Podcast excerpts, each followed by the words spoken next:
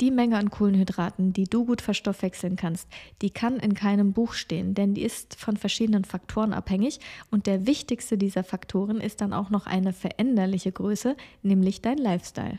Hello and welcome beim Feel Good for Good Podcast, dem etwas anderen Fitness-Podcast, der dir zeigt, wie dein Stoffwechsel Fitness und Figur beeinflusst, damit du aus dem Ernährungs- und Fitnessstress rauskommen und dir entspannt genau die Energie und den Körper aufbauen kannst, die du in deinem Leben haben möchtest.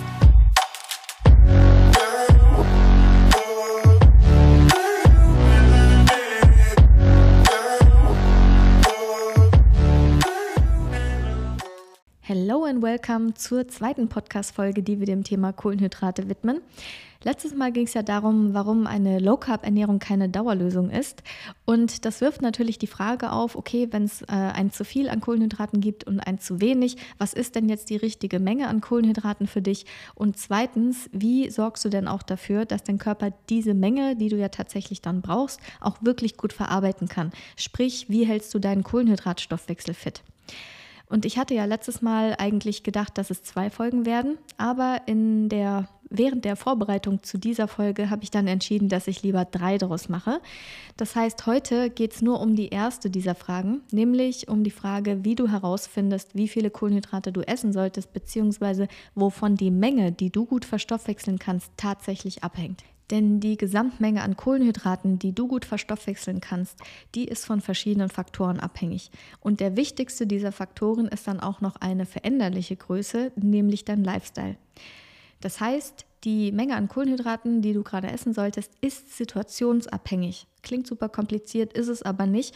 Es ist einfach nur wichtig, dass man seine eigene Range so ungefähr kennt, weil wenn man ähm, außerhalb der Range zu viele Kohlenhydrate isst, für seine eigenen Verhältnisse, dann werden diese überschüssigen Kohlenhydrate in Fett umgewandelt und im Fettgewebe gespeichert. Wenn man innerhalb der Range, die gut für einen ist, zu wenig Kohlenhydrate isst, dann passiert das, was wir in der letzten Folge besprochen haben. Der Körper wechselt in den Energiesparmodus, die Stresshormone dominieren mit den entsprechend unschönen Folgen für deine Fitness und deine Hormone. Deshalb gibt es in meiner persönlichen Logik gar keine Alternative dazu, als den eigenen Kohlenhydratstoffwechsel fit zu halten und dann einfach die passende Menge an Cups für sich zu kennen und zu essen. Und nein, das läuft nicht darauf hinaus, dass du die Menge mit einem Taschenrechner kalkulierst und dann täglich dein Essen abwiegst. Also von Essen abwiegen halte ich nicht viel. Ich bin ja persönlich ein großer Fan davon, den Körper in seine Eigenregulation zu lassen und der meldet die richtige Menge Carbs dann von selber an. Aber dazu in der nächsten Podcast-Folge mehr. Also, wovon hängt es ab, wie viele Kohlenhydrate du gut verstoffwechseln kannst? Zunächst ist es ja erstmal wichtig zu wissen, dass dein Körper Kohlenhydrate braucht und wofür er sie braucht. Und deswegen will ich das nochmal kurz ansprechen.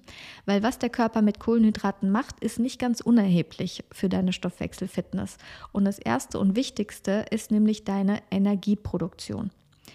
Du weißt ja, dass in den Zellen in deinen Mitochondrien die Energie gemacht wird. Und dafür brauchen sie Sauerstoff, Glucose, also das Abbauprodukt von Kohlenhydraten und die Schilddrüsenhormone.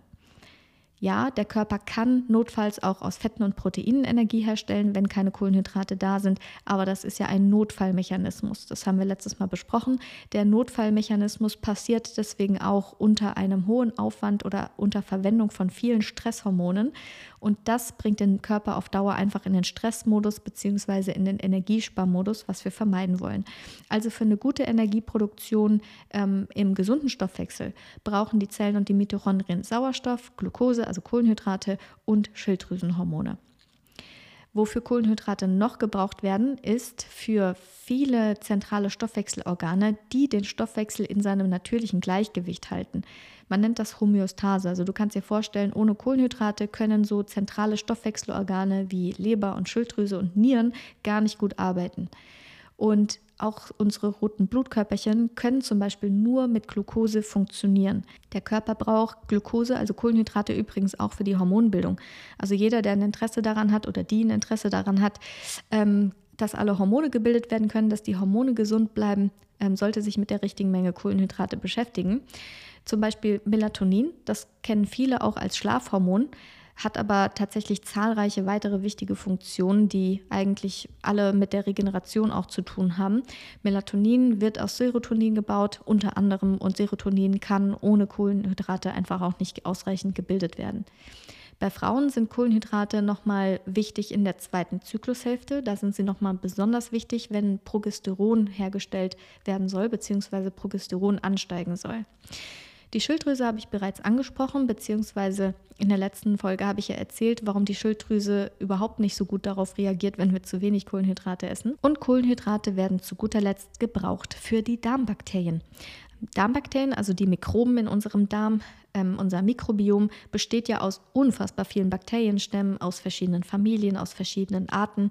Und man kann die grob in nützliche und weniger nützliche Bakterien einteilen.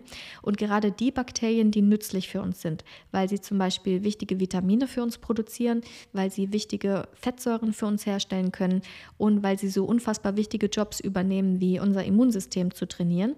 Diese nützlichen Bakterien bevorzugen zum Beispiel Kohlenhydrate, vor allem ballaststoffreiche.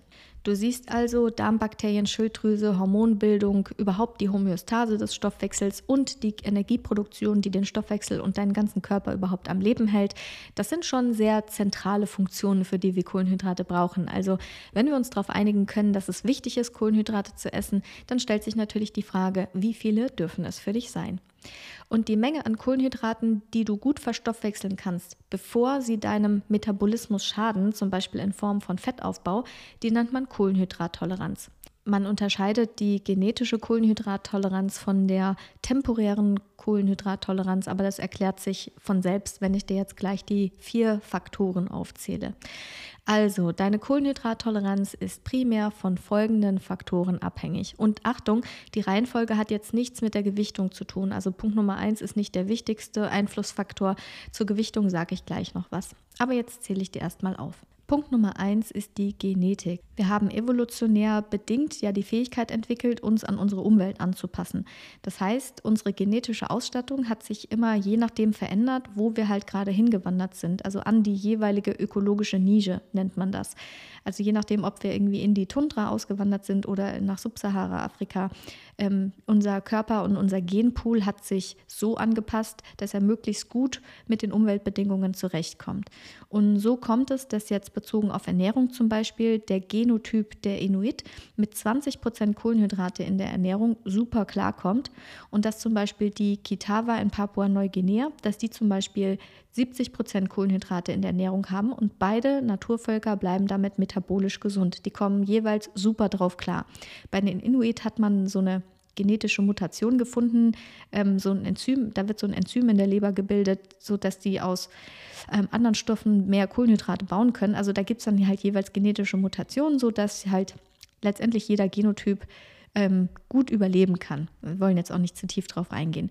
Also der Organismus passt sich dem Nahrungsangebot einer ökologischen Nische an. Aber das geht nicht über Nacht, das dauert mal ein paar Jahrhunderte oder länger, also ziemlich viele Generationen, aber das geht. Deswegen gibt es heute die Situation, dass zum Beispiel jemand, der von der Genetik her näher an einem Inuit dran ist, dass diese Person mit mehr gesunden Fetten besser klarkommt und mehr Energie hat und schneller Körperfett verlieren kann als mit vielen Kohlenhydraten.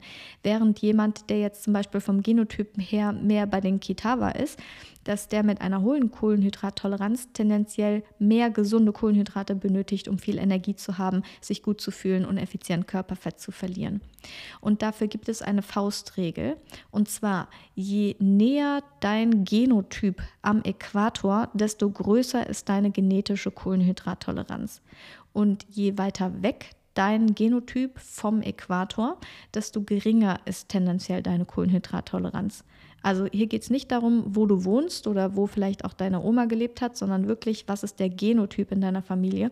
Und ja, da kann man es so als Faustregel festhalten. Je Äquator näher, desto höher ist die genetische Kohlenhydrattoleranz. Punkt Nummer zwei ist dein Lifestyle. Und hier kommen super viele Faktoren zusammen. Zum Beispiel, wie viel Stress bist du ausgesetzt und bist du diesem Stress dauerhaft ausgesetzt oder hast du dazwischen Regeneration und Ruhephasen?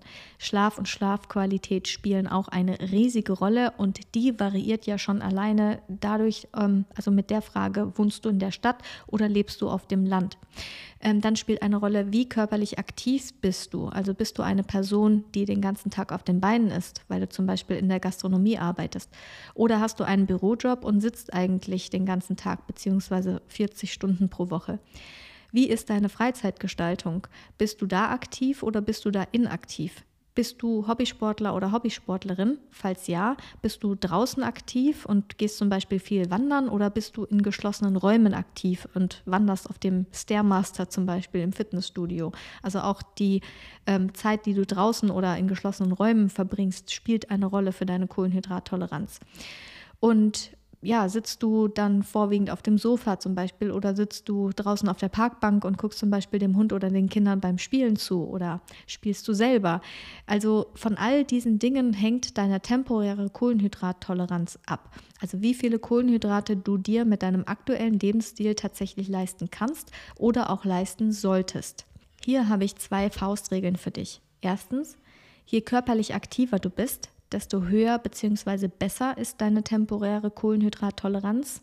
Zweitens, je gestresster du bist, je mehr Stress du dir dauerhaft leistest, desto geringer oder schlechter ist deine temporäre Kohlenhydrattoleranz.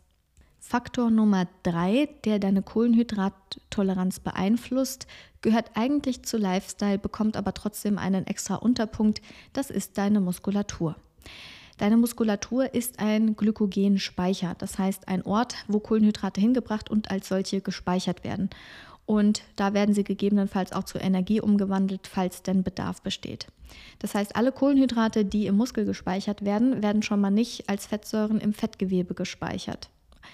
Und es ist wichtig zu wissen, um Muskulatur darf man sich kümmern, wenn man sie behalten will. Denn sie sind aus Stoffwechselsicht eine energetisch kostspielige Geschichte. Die verbrauchen viel Energie. Das heißt, die erhält der Körper nicht, wenn er nicht muss. Bedeutet, Couch Potatoes büßen jährlich so ungefähr 250 Gramm Muskelmasse ein. Und das ist jetzt auch nur ein statistischer Durchschnittswert. Das kann natürlich im Einzelnen abweichen. Das heißt, du kannst dir ausrechnen, was passiert, wenn du dich mal zehn Jahre nicht um deine Muskeln gekümmert hast. Und ja, dieser Durchschnittswert zählt natürlich auch nur, wenn du dir jetzt nicht noch zusätzlich zum Beispiel ein Übermaß an Stress leistest, weil dauerhaft erhöhte Stresshormone fressen zum Beispiel auch Muskulatur auf. Ist so eine ähm, Beschleunigung äh, von Muskelabbau. Das heißt, die Faustregel, die ich zu Punkt Nummer drei Muskulatur für dich habe, äh, lautet folgendermaßen. Je mehr Muskulatur du hast, desto größer ist deine aktuelle Kohlenhydrattoleranz. Faktor Nummer vier ist wieder dein Mikrobiom. Das mit unseren Darmmikroben und unseren Darmbakterien ist so eine wechselseitige Beziehung. Also was wir essen, beeinflusst unsere Darmbakterien und unsere Darmbakterien beeinflussen, was wir essen und gut verstoffwechseln können. Jeder will natürlich gerne wissen, wie genau das mit den Mikroben funktioniert und wie wir sie für uns nutzen können. Das ist ja auch gerade ein mega gehyptes Thema. Ich bin selber voll der Fan vom Thema Mikrobiom. Aber die Wissenschaft hat mit dem Mikrobiom ein Problem, was die Generation Google eigentlich auch gerade hat. Das heißt, wir stellen eine Frage und ungefähr sechs Millionen Quellen antworten und die antworten auch alle gleichzeitig. Es ist einfach super schwer, dann da jetzt nochmal zu sagen, bitte nochmal jeder einzeln antworten. Das heißt, die einzelnen Zusammenhänge und so, die, die die sind noch nicht erforscht und die sind auch super schwer zu erforschen. Das heißt, man würde sagen, die Forschung steckt eigentlich in den Kinderschuhen, obwohl sie tatsächlich schon super wichtige und echt spannende Erkenntnisse dazu schon zutage gefördert hat. Und was wir auf jeden Fall schon mal wissen, ist, dass Darmbakterien unser Körpergewicht beeinflussen, dass sie unser Essverhalten beeinflussen, dass sie die Energieproduktion in unseren Körperzellen beeinflussen, dass sie die Expression unserer Gene beeinflussen, unsere Hormone und sogar unsere Psyche. Also echt eine ganze Menge. Und ich bin auch persönlich der Meinung, dass das Mikrobiom und das Darmmikroben in Zukunft eine unfassbar große Rolle spielen werden. Aber Egal, zurück zum Thema.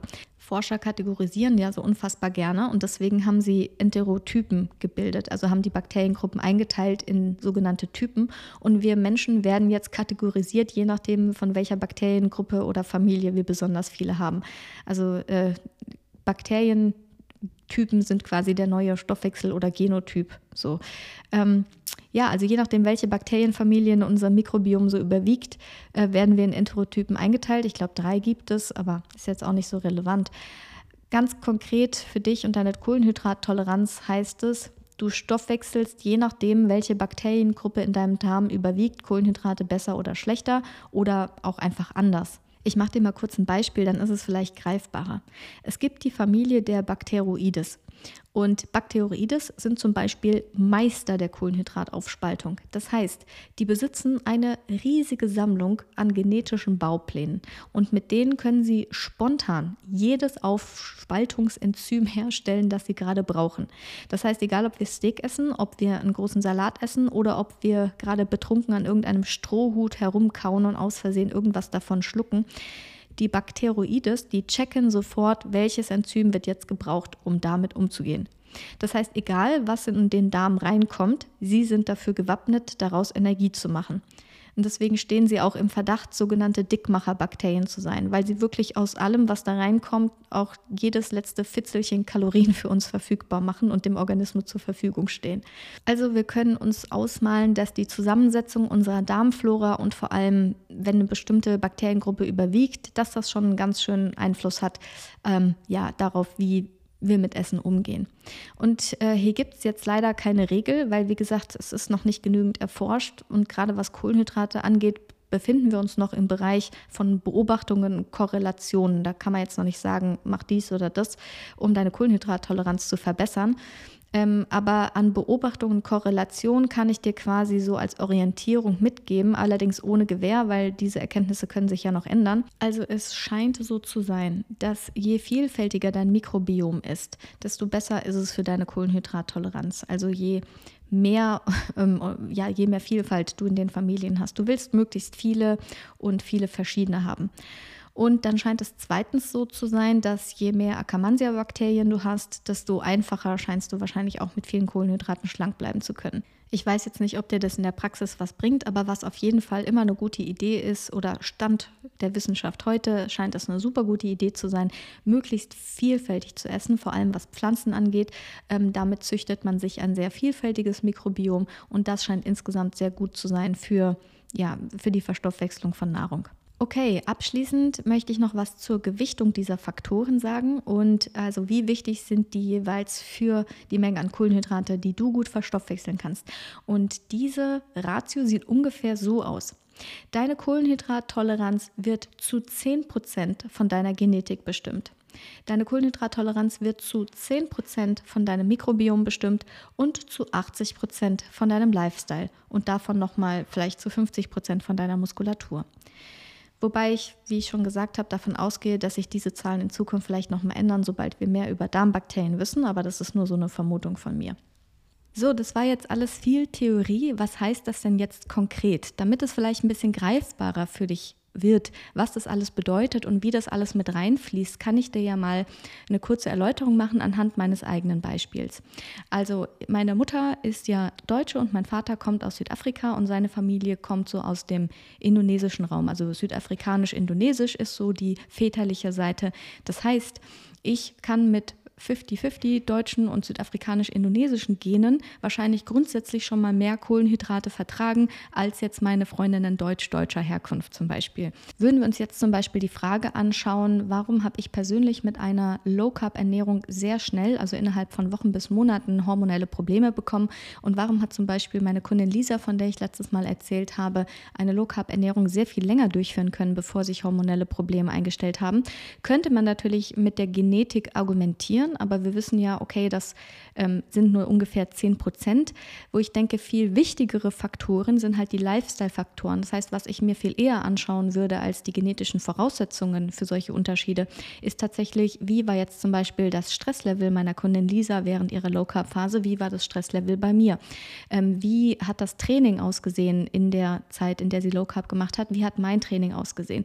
Wie sah die Gesamtkalorienzufuhr aus? Wie sah die Regenerationsfähigkeit Müdigkeit in der Zeit aus? Wie sah es vielleicht auch mit der Schlafqualität aus? Also das sind tatsächlich die entscheidenden Unterschiede, die viel besser erklären können, warum zwei Personen mit einer ähnlichen Strategie völlig andere Ergebnisse bekommen können. Machen wir diese ganzen theoretischen Hintergründe nochmal greifbar. Wann würde ich persönlich die Kohlenhydratzufuhr erhöhen? Wann würde ich persönlich die Kohlenhydratzufuhr reduzieren? Der Kohlenhydratbedarf steigt mit den Anforderungen an unseren Organismus. Bedeutet, wenn ich jetzt ein Muskelaufbauziel habe, also ich starte in eine Trainingsphase, in der ich Muskeln ganz gezielt aufbauen möchte oder ein bestimmtes Leistungsziel aufbauen möchte, würde ich natürlich massiv mehr Kohlenhydrate Kohlenhydrate essen, als wenn ich jetzt eine Fitnessroutine habe, mit der ich einfach nur mein aktuelles Fitnesslevel halten oder entspannt schlank bleiben möchte. Dieses Prinzip, die Kohlenhydratzufuhr nach Muskel- und Aktivitätslevel zu verändern, gibt es auch als Spruch aus der Fitnessszene. Vielleicht kennst du den. Der lautet Earn Your Carbs. Bedeutet wörtlich übersetzt, verdiene dir deine Kohlenhydrate. Das heißt im Klartext einfach, dass Sportler und vor allem Kraftsportler wissen, dass sie umso mehr Kohlenhydrate essen können und auch müssen, je ausdauernder sie trainieren oder je intensiver sie trainieren. Wann würde ich meine Kohlenhydrate verringern? Vor allem, wenn sehr viel Stress zusammenkommt. Das bedeutet, wenn ich merke, okay, ich habe jetzt einfach eine Phase, da kommt beruflich und privat alles kommt zusammen und trotz gutem Stressmanagement ähm, bin ich einfach insgesamt eher überlastet als entspannt. Dann würde ich zum Beispiel die Kohlenhydratzufuhr verringern und mit verschiedenen Maßnahmen natürlich versuchen, den Stress immer regelmäßig abzubauen und zu managen und zu minimieren.